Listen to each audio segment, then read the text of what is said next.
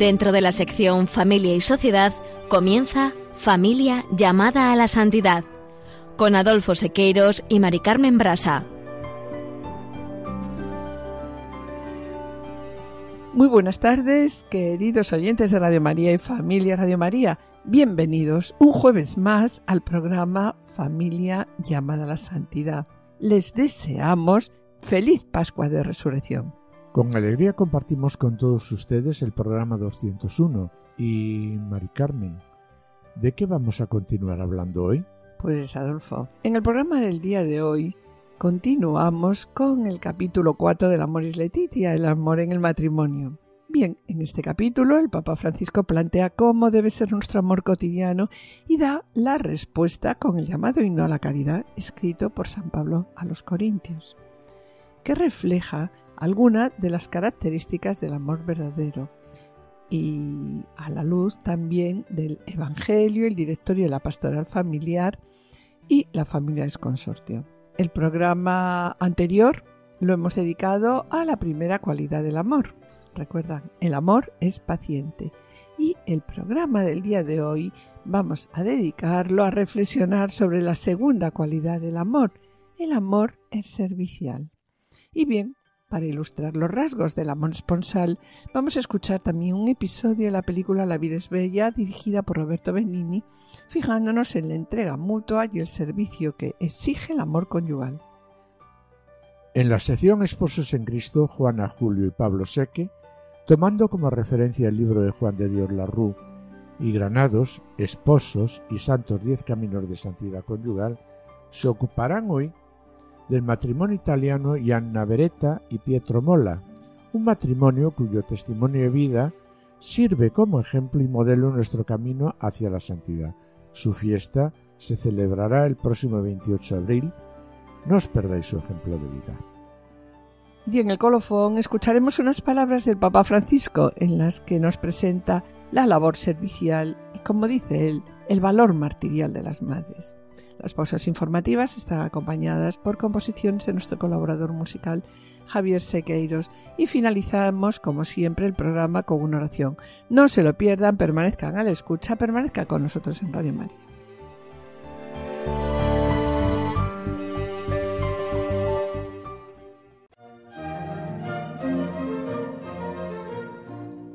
Queremos hacernos eco de las palabras de los obispos de la Subcomisión Episcopal para la Familia y Defensa de la Vida pronunciados el pasado 25 de marzo con motivo de la celebración de la Jornada por la Vida, bajo el lema Contigo por la vida siempre. De este mensaje destacamos la invitación a acompañar la vida humana en todas las fases de su existencia, desde el momento de su concepción hasta su muerte natural.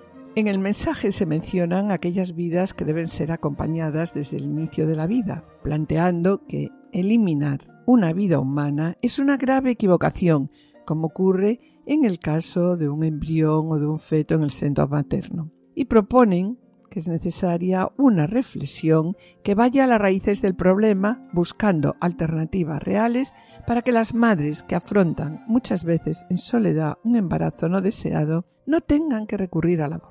Continuación, los obispos subrayan que es nuestro deber integrar en el ámbito de la defensa de la vida el cuidado de los refugiados e inmigrantes, que en la práctica se les considera menos humanos, planteando también que es inaceptable que los cristianos compartan actitudes por encima de las convicciones de la propia fe. En este mensaje también miran los obispos hacia las personas que padecen enfermedades mentales, destacando el drama del suicidio.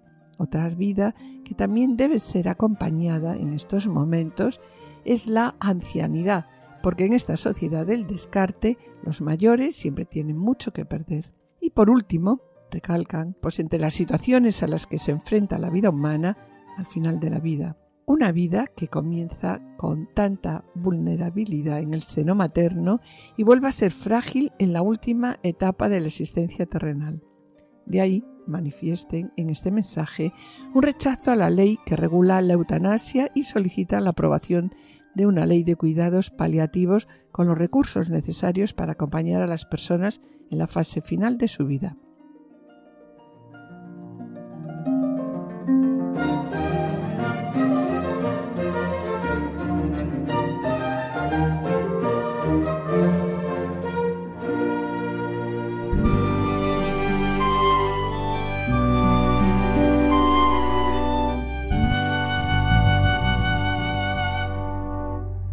En el programa de hoy, como acabamos de presentar, continuamos con el capítulo 4 de la exhortación apostólica postinodal Amoris Letitia. Este es uno de los capítulos más extensos en el que el Papa Francisco trata sobre el amor vivido en el matrimonio y la familia, amor que comparten en la vida cotidiana los esposos entre sí y con sus hijos. El amor es la vocación a la que el Señor nos llama a todos. Pues bien, ¿a qué nos llama el Señor? ¿Cuál es nuestra vocación? Porque es verdad que todos estamos llamados al amor y a santificarnos a través de ese amor. De ahí, Mari Carmen, que en este sentido el Papa Francisco, en el apartado 90 de la Moris Letitia, como ya hemos comentado en capítulos anteriores, diga que no podemos, no podremos alentar un camino de fidelidad y de entrega recíproca si no estimulamos el crecimiento, la consolidación y la profundización del amor conyugal y familiar.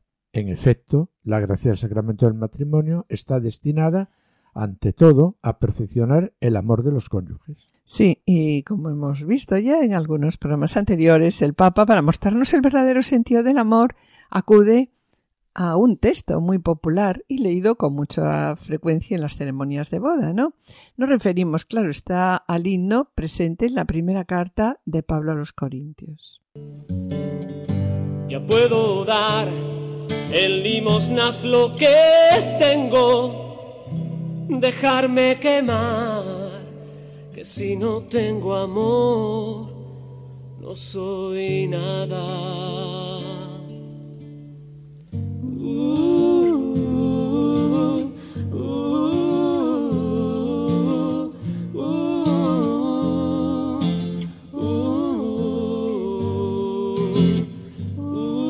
amor es paciente, afable, no tiene envidia, no presume ni se engríe, no es maleducado ni egoísta, no se irrita, no lleva cuentas del mal, no se alegra con la injusticia, sino que goza con la verdad disculpa sin límites, cree sin límites, espera sin límites, aguanta sin límites. El amor no pasa nunca. El don de profecía se acabará. El don de lenguas se acabará. El saber se acabará. Con estas palabras, mis queridos oyentes, el apóstol Pablo nos ha dejado una descripción insuperable del amor, usando para ello diversos adjetivos si nos fijamos, no. Los dos primeros adjetivos están escritos en forma positiva y reflejan lo que es el amor. El amor es paciente, el amor es servicial. Y el resto, en forma negativa, describe lo que no es el amor. Bueno, pues el programa anterior lo hemos dedicado a la primera cualidad del amor. El amor es paciente, de ahí que en el programa del día de hoy, como hemos comentado anteriormente, pues lo vamos a dedicar a reflexionar sobre la segunda de las cualidades positivas del amor. El amor es servicial. Sobre la paciencia, mm, recordamos lo que dice la exhortación. La paciencia no es una postura pasiva, sino que está acompañada por una reacción dinámica y creativa ante los demás. El amor no solo es un, sentimiento, sino que se debe entender en el sentido de que tiene eh, el sentido que tiene el verbo amar. En hebreo, amar es hacer el bien. Mm. El amor beneficia y promueve a los demás. Se expresa en el servicio humilde y sencillo. Y la Moris Letitia eh, recalca el amor se ha de manifestar más en las obras que en las palabras. El amor, nos dice, ¿verdad? Es servicial. Y sobre ello destaca la exhortación que el amor está siempre dispuesto, está siempre a punto. ¿A punto para qué? Pues para acudir donde haga falta, con discreción siempre, sin importunar, sin hacerse notar. Amar, ¿qué es? Pues es estar siempre pendiente de lo que los otros puedan necesitar. En el amor se trata más de atender más a los demás que a uno mismo, ¿no? Sí, Mari Carmen. Como decía San Ignacio de Loyola, y así lo recuerda la exhortación, el amor se debe poner más en las obras que en las palabras. De esta manera, el amor puede mostrar su fecundidad y nos permite experimentar la felicidad de, dar, De dar. La nobleza y la grandeza de donarse sobreabundantemente, sin medir, sin reclamar pagos, ¿verdad? Sí, por eso lo gusto de dar y servir. Además, estas palabras eh, que acabamos de comentar me llevan a recordar a mi madre, a la que mis hijos pues llamaban superabuela, ¿no? Cuando nos reuníamos en su casa en verano, ella se levantaba temprano y así, cuando todos nos presentábamos a desayunar, ya todo estaba preparado. No nos decía muchas veces que nos quería. Ella cómo lo demostraba, su amor, pues teniendo todo hecho de manera que no se notase su presencia. Atendía a los demás y a mi padre, diez años mayor que ella, antes que a sí misma. La verdad es que yo no sé si mi madre tendría algún dolor o alguna molestia, pero si las tenía, si se encontraba mal, no lo decía. También es verdad que lo primero que se tomaba, recuerdas, por la mañana, sí, sí, sí. con el desayuno era Una aspirina. una aspirina, pues no suponemos que para prevenir o quizá para disminuir algún dolor que probablemente ella tenía y no nos lo decía No, no, no nos lo decía. nunca. Y al respecto de esto, volviendo al apartado 93 de la exhortación apostólica posinodal Amoris Letitia, en el capítulo cuarto sobre la actitud de servicio dice, el apóstol Pablo quiere aclarar que la paciencia, nombrada en primer lugar, no es una postura totalmente pasiva, sino que está acompañada por una actividad, por una reacción dinámica y creativa ante los demás, e indica que el amor beneficia y promueve a los demás. Por eso traduce eh, Como servicial, este el amor es punto servicial. como servicial. sí. totalmente. Y en todo el texto se ve que Pablo quiere insistir en que el amor no es solo un sentimiento, sino que se debe entender en el sentido que tiene el verbo amar en hebreo. Amar, ¿qué es, Adolfo? Pues en hacer el bien. Hacer el bien, ¿verdad? Recordamos de nuevo a San Ignacio, que ya comentabas antes de Loyola. El amor debe ponerse más en las obras que en las palabras. Sí, sí, eso hay que tenerlo muy Y en presente. este apartado también el Papa Francisco eh, de los ejercicios San Ignacio de Loyola, ¿no? Pues nos dice que para alcanzar amor primero conviene advertir dos cosas.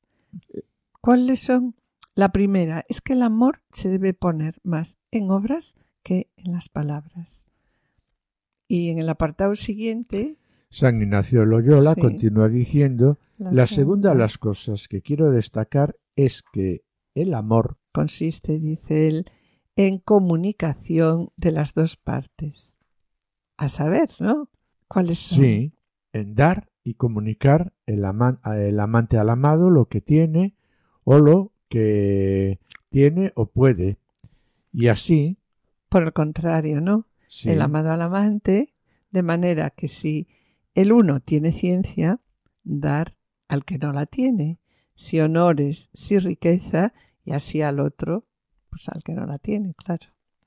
Así es. Y por este motivo el apóstol Pablo en el himno a la caridad ha querido a continuación de la paciencia reflejar que esta virtud no puede ser estática, es. como acabo de decir, sino que nos lleva al movimiento. ¿A qué? ¿A qué? Pues Ah, a una a actitud, de, servicio. servicio, de dar Sí, a sí. los demás. Y además, el amor es la actitud que se refleja en una manera especial en el matrimonio, en la familia y en toda la Iglesia. Y parafraseando a San Ignacio de Loyola, Otra vez, otra vez volvemos, el amor se debe poner más en las obras que en las palabras.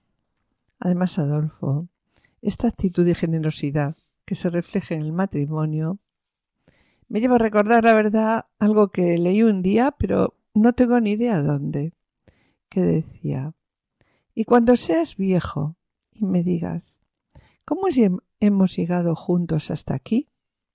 Yo te responderé, ¿no? Porque en lugar de gritar, hablamos, en lugar de huir, buscamos soluciones porque todo y nada era de los dos, porque lloramos y reímos juntos, porque un día nos prometimos estar, ¿qué? Adolfo, ¿qué nos prometimos? Hace 50 años nosotros, ¿no? ¿Qué nos hemos prometido? Pues estar. Sí, nos prometimos estar en lo bueno y en lo malo, y sobre todo porque el amor, con el tiempo, aumenta en forma de un cariño que, Que no, no muere muere. nunca. ¿Mm? Pero, Mari Carmen, esto que acabas de comentar me parece que es muy difícil de llevar a cabo en la vida Pues matrimonial, sí, pues sí. ¿verdad? Está bien comentar lo ideal, pero ¿quién en su matrimonio no levantó la voz? ¿Quién nos acostó, verdad? Sí. Una noche pensando, pues que su matrimonio ya pues no ya, tenía solución. Ya no tenía solución. Mira, Mari Carmen, lo importante es que tras la tempestad viene la calma y Sí, sí. Y si acudimos con frecuencia, ¿a qué? Que a ti tanto Pues, te gusta, al, al perdón, y a la oración, Sí, sí. sí, a través de la cual pues pedimos ayuda al Señor. La gracia pues nos ayudará poco a poco a resolver esos pequeños Sí. conflictos que si no se resuelven, Pueden ser una sesis que nos invada y nos destruya. Y además, como hemos dicho muchas veces, contamos en la Iglesia con la ayuda de expertos. No Sí, es podemos verdad. olvidarlo. siempre podemos acudir a la iglesia. Siempre tendremos unos lugares en la iglesia, como por ejemplo son los COF, ¿no? A Sí. donde podemos acudir que siempre nos pueden echar una mano. Hay ayudar. Ujú. Ah, sí. Si yo no tengo amor, yo nada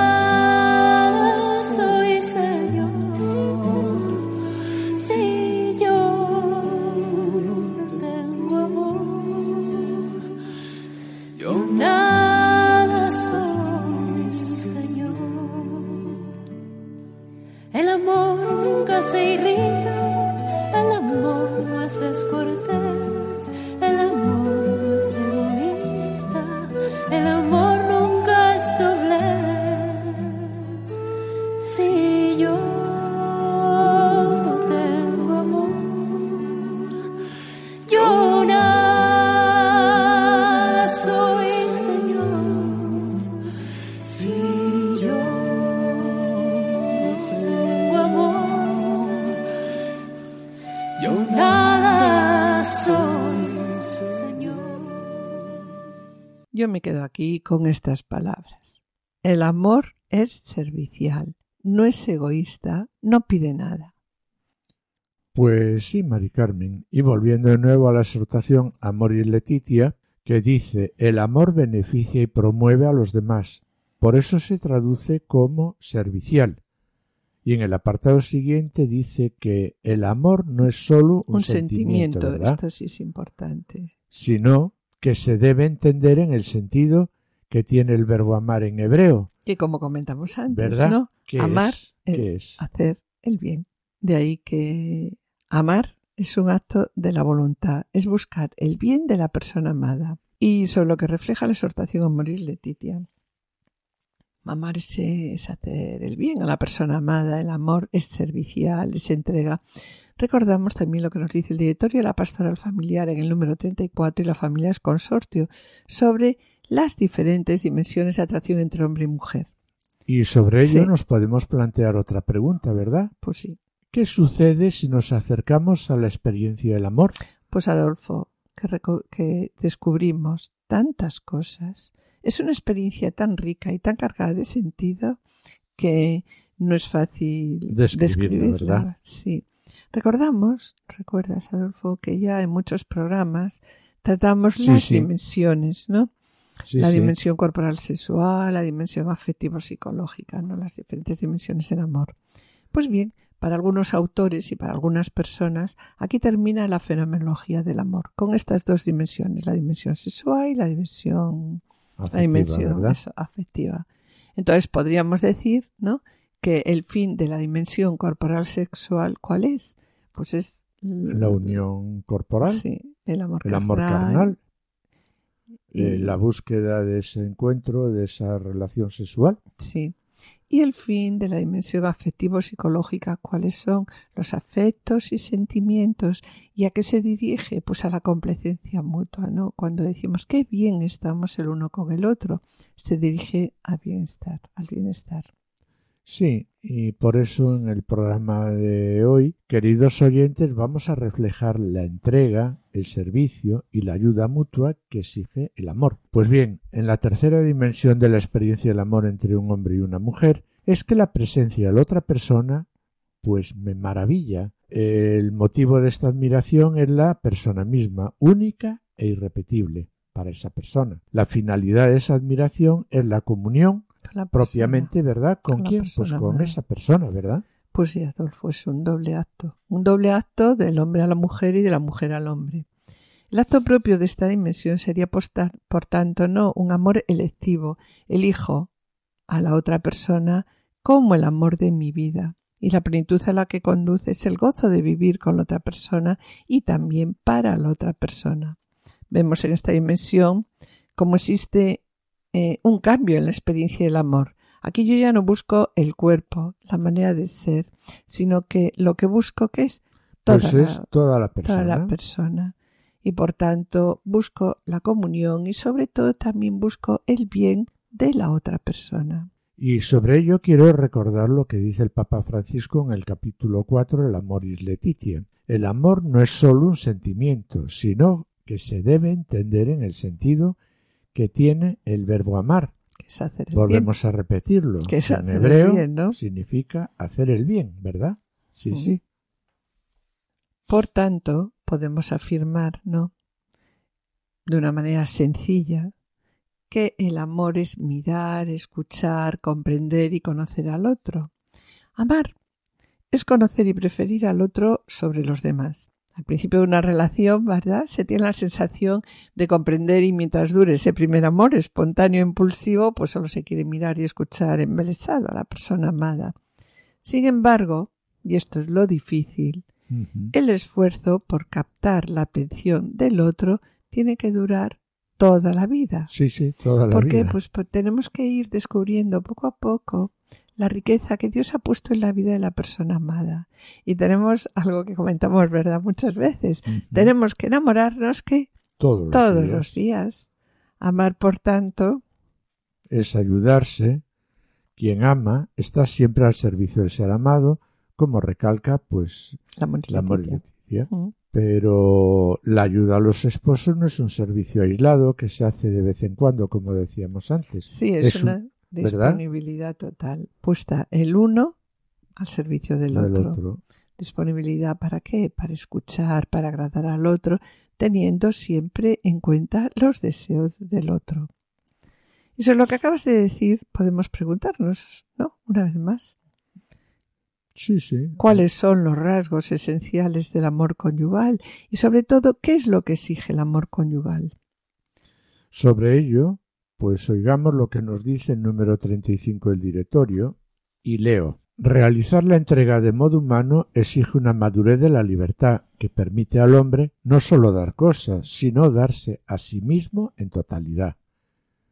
Y el fundamento de esta entrega en totalidad es un amor peculiar que se denomina conyugal. Sí, pues eh, es una entrega libre del uno al otro para formar una comunión de personas, una unidad de personas. Y solo desde esta unidad pues se logra el amor hasta el extremo. Y esta unidad consiste en una apertura total del uno con el otro en ideas, gustos, alegrías, penas y temores. Pero esta unidad, aunque urge vivir unidos, ¿verdad? Pues no se regala. Y es algo que hay que ir conquistándola día a día pasando por muchos errores, disgustos, obstáculos, lágrimas y sobre todo mucha entrega.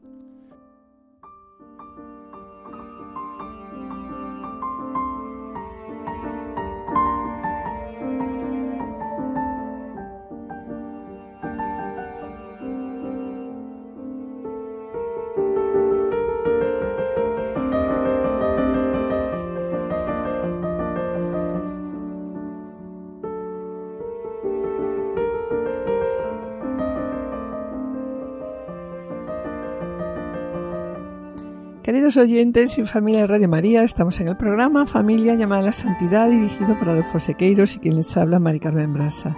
Finalizamos esta primera sección y antes de iniciar la segunda, quisiéramos adelantarles que en el colofón, para ilustrar los rasgos del amor esponsal, vamos a escuchar un episodio de la película La vida es bella, dirigida por Roberto Benini, fijándonos en la entrega mutua y el servicio que exige el amor conyugal. También escucharemos unas palabras del Papa Francisco que nos presentará la labor servicial y, como dice él, martirial de las madres. Las pausas informativas están acompañadas por composiciones de nuestro colaborador Javier Sequeiros. Bien, a continuación damos paso al espacio Esposos en Cristo en el que nuestros colaboradores Juana Julio Seque Pablo Seque nos presentarán al matrimonio italiano formado por Giannina Beretta y Pietro Mola, matrimonio que con su testimonio de vida sirve como ejemplo y modelo en nuestro camino hacia la santidad y cuya fiesta se celebrará el próximo 28 de abril. No os perdáis su ejemplo de vida.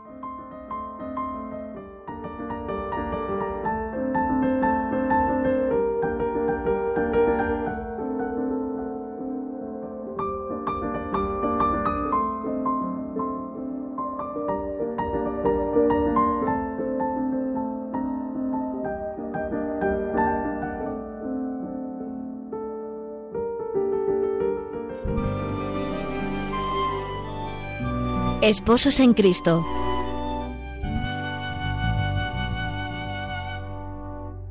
Yana Vereta Molla entendió su vida como entrega alegre a los demás.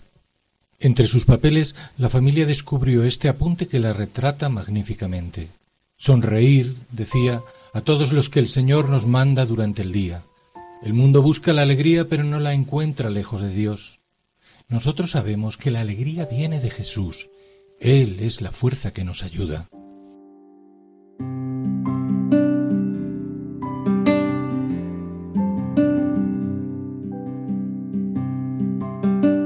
Esta alegría y paz interior la llevaron a confiar siempre en la providencia y a entregar su vida a cambio de la de la hija que llevaba en su seno.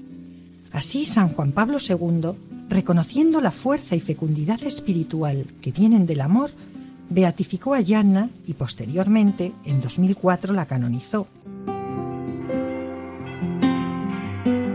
Por su parte, su esposo, Pietro Molla, también encontró en la vida y prematura muerte de Yanna el camino hacia Dios, dedicado al cuidado de sus hijos y a difundir el mensaje de la santa. Nos acercamos, pues, a este matrimonio santo.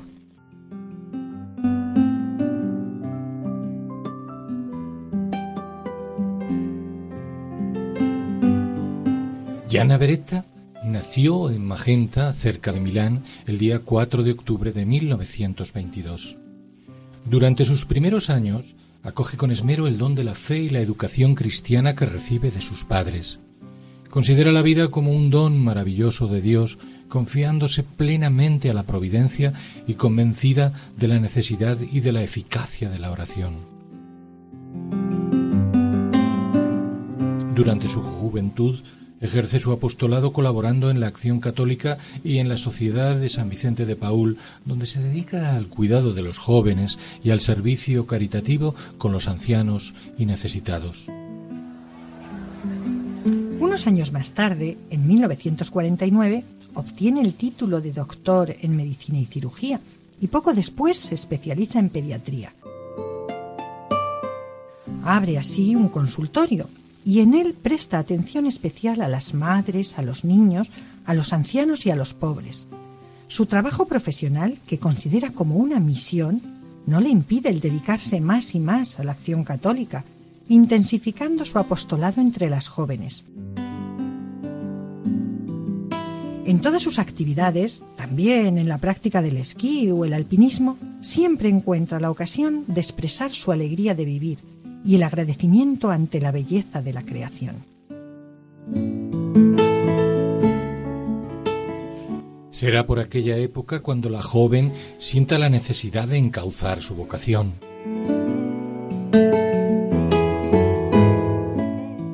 Yana se interroga sobre su porvenir y reza con fervor para conocer la voluntad del Señor.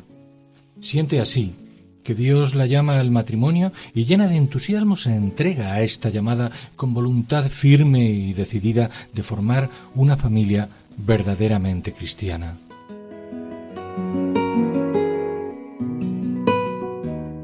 En efecto, pronto conoce al ingeniero Pietro Molla, con el que comparte el periodo de noviazgo, tiempo de gozo y alegría, de profundización en la vida espiritual, de oración y de acción de gracias al Señor, como queda reflejado en las numerosas cartas que se intercambian.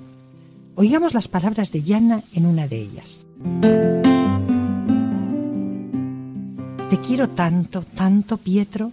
Siempre estás presente, desde por la mañana, cuando en el ofertorio de la misa ofrezco tu trabajo con el mío, tus alegrías, tus sufrimientos, y luego durante todo el día, hasta la noche. Pero ahora disfrutemos de la alegría de querernos, porque siempre me han enseñado que el secreto de la felicidad es vivir cada momento y agradecer al Señor todo lo que en su bondad nos regala cada día. Por eso, elevemos nuestros corazones y vivamos felices. Pietro, por su parte, también siente que su matrimonio será el camino inspirado por Dios para encontrar la felicidad. A vuelta de correo escribe en cierta ocasión a su prometida. En estos meses todo ha sido crecer en comprensión y afecto. Ahora nuestra comprensión es perfecta porque el cielo nos ilumina y la ley divina nos guía. Ahora nuestro amor está completo porque somos un solo corazón y una sola alma, un único sentimiento y amor, porque nuestro amor sabe esperar fuerte y puro la bendición del cielo. Bendición que se concreta el día 24 de septiembre de 1955, cuando ambos contraen matrimonio en Magenta, en la Basílica de San Martín. Los nuevos esposos se sienten felices.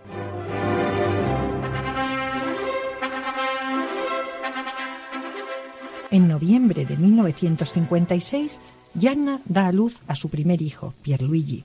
En diciembre de 1957 viene al mundo Mariolina, y en julio de 1959 Laura.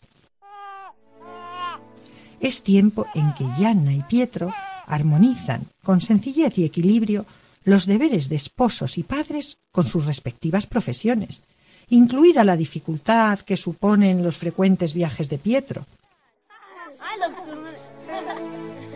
Son años de gran felicidad, que crece aún más, si cabe, ante la noticia de un nuevo embarazo. Una dura prueba, sin embargo, estaba por llegar.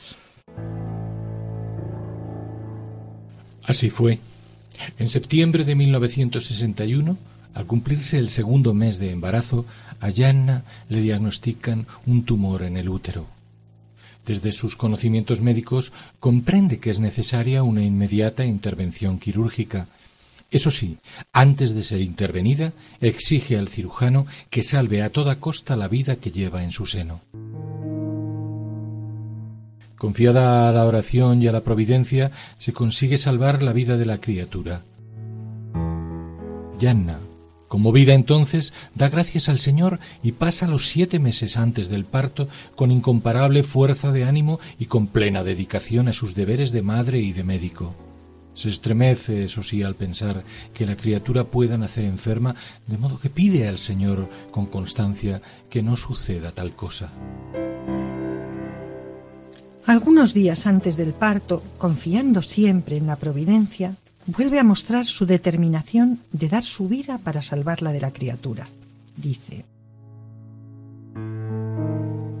Si hay que decidir entre mi vida y la del niño, no dudéis, elegid, lo exijo, la suya, salvadlo. Así, el 21 de abril de 1962, da a luz a Yana Emanuela, y solo unos días después, el 28 de abril, entre terribles dolores y repitiendo la jaculatoria, Jesús te amo, Jesús te amo, muere santamente. Tenía 39 años.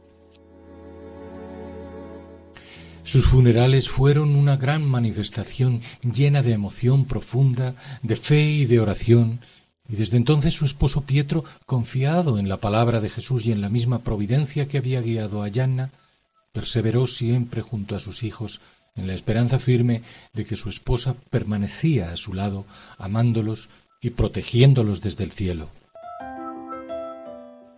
A Gianna Beretta se la conoce actualmente como Santa Protectora de las Madres, a partir de un milagro ocurrido en Brasil el 9 de noviembre de 1977.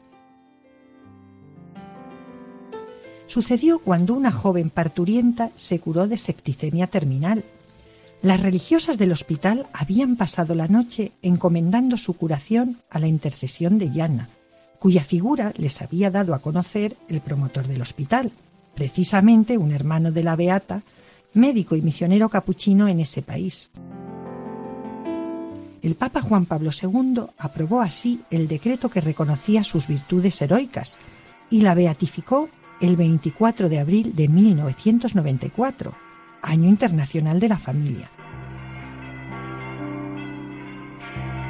Finalmente fue canonizada en 2004.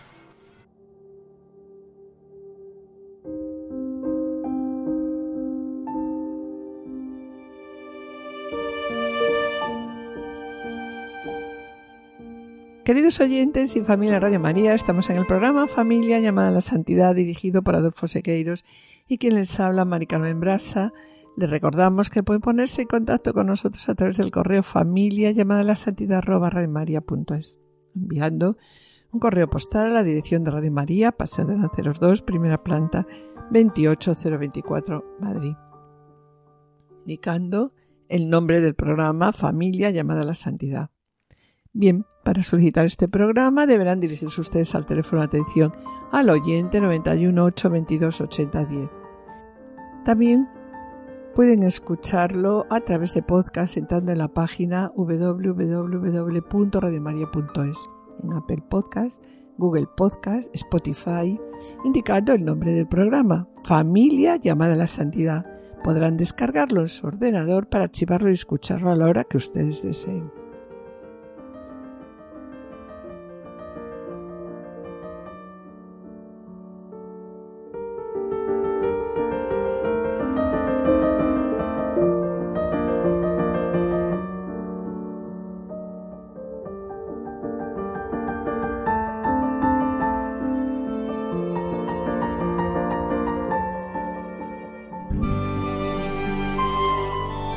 Colofón.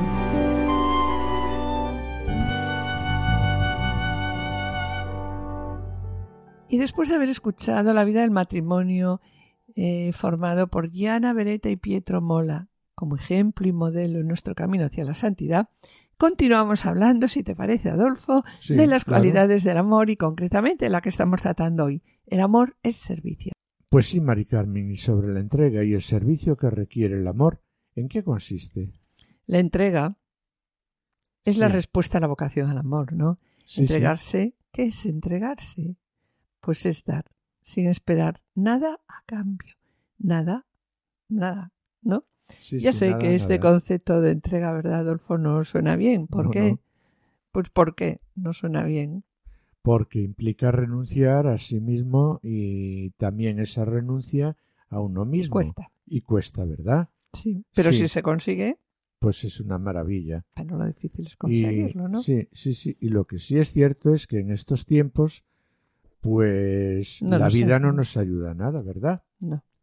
Vivimos en un momento que se tiene alergia pues al compromiso, se huye de él, nadie quiere comprometerse a lo largo del tiempo con nadie ni para nada. Un compromiso temporal, pues sí, es fácil, pero para siempre es lo difícil. No, no, eso no entra en los proyectos de vida actuales. Y es una sociedad. Porque actualmente no tenemos una sociedad donde nadie está dispuesto a entregar su vida por otro. Pero Adolfo, en el matrimonio, cuando esta entrega es sincera, está claro que si nos damos hay que darse con todas las consecuencias, ¿Por qué? Porque fíjate, le regalas tu cuerpo, tu alma, tu carácter, tus virtudes, tus defectos, tus disgustos. Le regalas tu pasado, tu presente y tu futuro. Te fías tanto de él o de ella, confías plenamente en él o en ella, que cierras los ojos y te entregas, ¿no? En esto consiste la entrega al matrimonio. Realmente, visto así, es como un salto, un salto en el vacío, un gran acto de fe y de confianza en el otro. Siempre con la ayuda de Dios.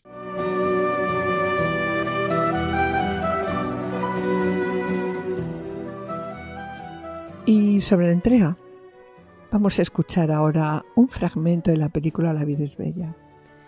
Eh, ante la invasión alemana, todos los judíos son deportados a campos de concentración, y entre ellos Guido y Josué. Dora, la mujer de Guido, no es judía, pero ella no quiere que la separen de su marido y de su hijo, y exige a los, soldados, con mucho ímpetu, les, lo escucharán ustedes, que paren el tren. Ella se sube y se entrega a la misma suerte que van a sufrir su marido y su hijo. En el campo de refugiados, hombres y mujeres están en barracones diferentes, pero Guido consigue comunicarse con Dora. ¿Y cómo? Pues a través de la música y también de la voz de su hijo. Diga, señora. Ha, ha habido un error. ¿Qué error? ¿Quién es? Mi marido y mi hijo están en ese tren. ¿Cómo se llama su marido? Orefiche, Guido. Orefiche, Guido. También están Orefiche, Josué y Orefiche, Eliseo en ese tren. No hay ningún error. ¿Dónde está el error? Pues yo también quiero ir en ese tren. Todo a punto. Pues que salga el tren. ¡Adelante! ¡Que salga el tren! Vuelva a casa, señora. Váyase. Quiero ir en ese tren.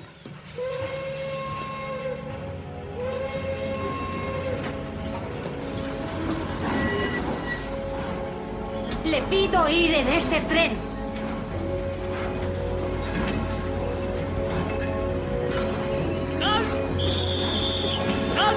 ¡Mira,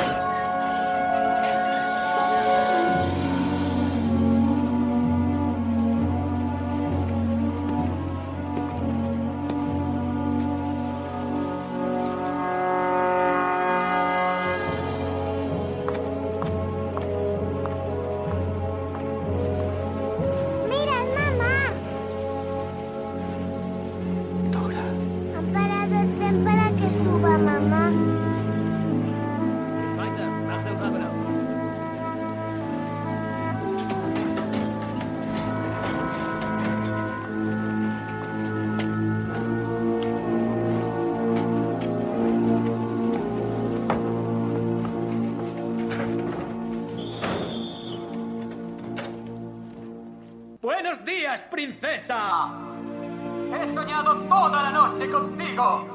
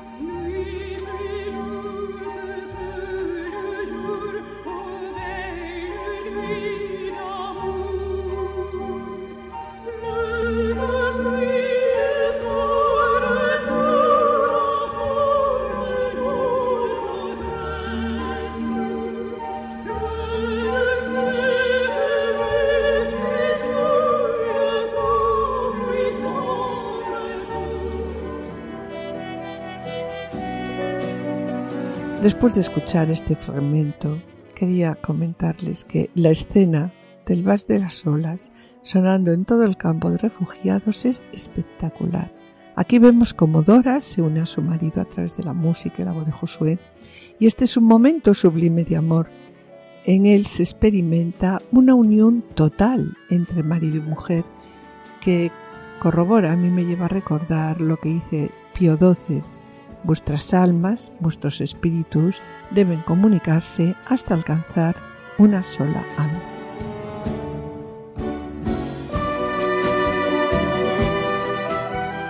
Y después de esta entrega de Dora a su marido y su hijo, nos preguntamos por último, ¿cuál es la fuente del amor esponsal? Pues sí, San Juan Pablo II en la familia Consortio responde esta pregunta y nos dice, la fuente del amor esponsal está en Jesucristo crucificado, que entrega su cuerpo por amor a su iglesia, entregándose a sí mismo por ella. ¿Para qué? Para santificarla.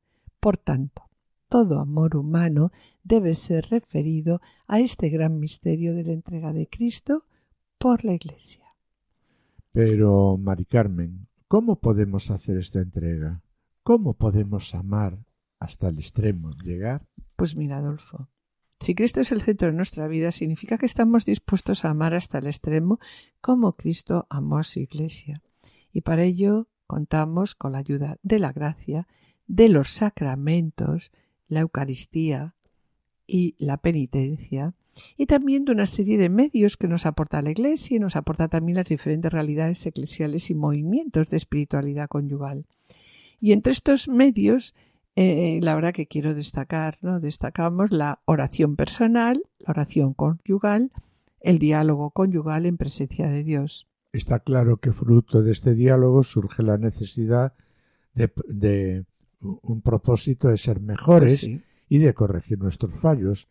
Y eso, pues con la ayuda mutua, la corrección mutua, el discernimiento a la voluntad de Dios en nuestras propias vidas, podemos conseguirlo. Sí, pero esto, bueno, sabemos que no es fácil, ¿no? De ahí, pues la necesidad, como tú comentas muchas veces, ¿no? De la oración y del perdón. Como conclusión, pues queríamos comentar, ¿no? La esposa se santifica haciendo santo a su marido y el marido se santifica haciendo santa a su mujer.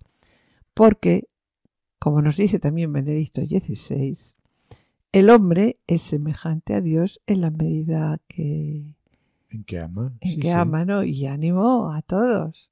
Manos a la obra. Vamos a intentar ser mejores. Vamos a intentar santificarnos unos a otros.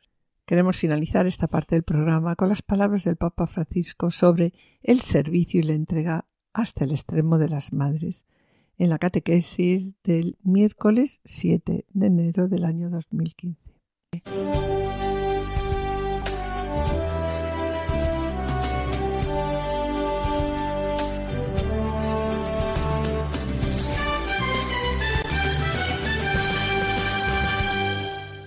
Queridos hermanos y hermanas, en esta catequesis continuamos con el tema de la familia, meditando la figura de la madre. Todos debemos la vida y tantas otras cosas a nuestras madres, pero no siempre éstas son escuchadas ni ayudadas en la vida cotidiana. Al contrario, a menudo son explotadas a causa de su disponibilidad. Ni siquiera la comunidad cristiana las valora convenientemente a pesar del eximio ejemplo de la Madre de Jesús. Algunas veces parece que no completa la vocación de la mujer esta maternidad y sin embargo ser madre es una gran riqueza en la vida familiar. Las madres, sin embargo, en el amor incondicional y oblativo por sus hijos, son el antídoto al individualismo, las grandes enemigas de la guerra. Es lo que el arzobispo Óscar Romero definió como martirio materno, una entrega total, sin aspavientos, en el silencio, la oración, el cumplimiento del deber. Ir dando la vida poco a poco como hace una madre por su hijo. En los momentos difíciles no es raro encontrar en ellas la ternura, la dedicación, la fuerza moral. Ellas son quienes frecuentemente dan los primeros rudimentos de la fe, esos que calan hondo. Sin ellas no solo se perderían fieles, sino buena parte del calor más profundo de la propia fe.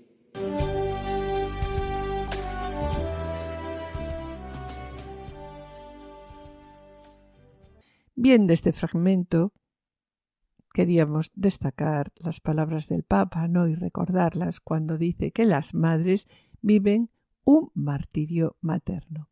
Porque dar la vida, dice él, no es solo que lo maten a uno, sino que dar la vida es tener espíritu de martirio, es darle en el silencio, en la oración, en el cumplimiento honesto del deber y en aquel silencio de la vida cotidiana, ir dando la vida como la da la madre, con la sencillez del martirio maternal. Y también continúa Francisco diciendo, todos debemos la vida y tantas otras cosas a nuestras madres, pero no siempre éstas son escuchadas, ni ayudadas en la vida cotidiana. Al contrario, a menudo son explotadas a causa de su disponibilidad. Las madres, sin embargo, en el amor incondicional y oblativo por sus hijos, son el antídoto al individualismo, las grandes enemigas de la guerra. La elección de vida de una madre es la elección de dar vida. Y continúa diciendo, una sociedad sin madres sería una sociedad deshumana, porque las madres siempre saben testimoniar, incluso en los peores momentos, la ternura, la dedicación, la fuerza moral. Las madres a menudo transmiten también el sentido más profundo de la práctica religiosa, en las primeras oraciones, en los primeros gestos de devoción que un niño aprende. Sin las madres no solo no habría nuevos fieles, sino que la fe perdería buena parte de su calor sencillo y profundo. Y la Iglesia es madre. Con todo esto es nuestra madre.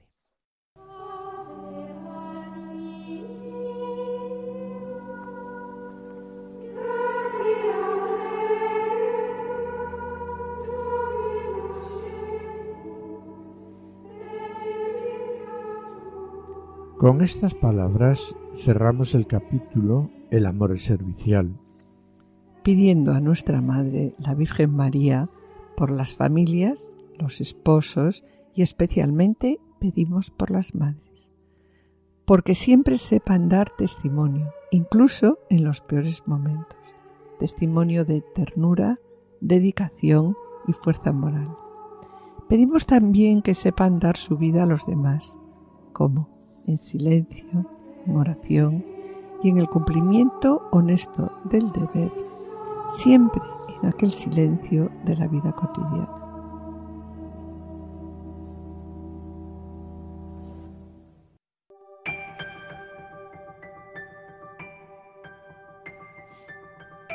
Y bien, mis queridos oyentes, con pena tenemos que despedirnos.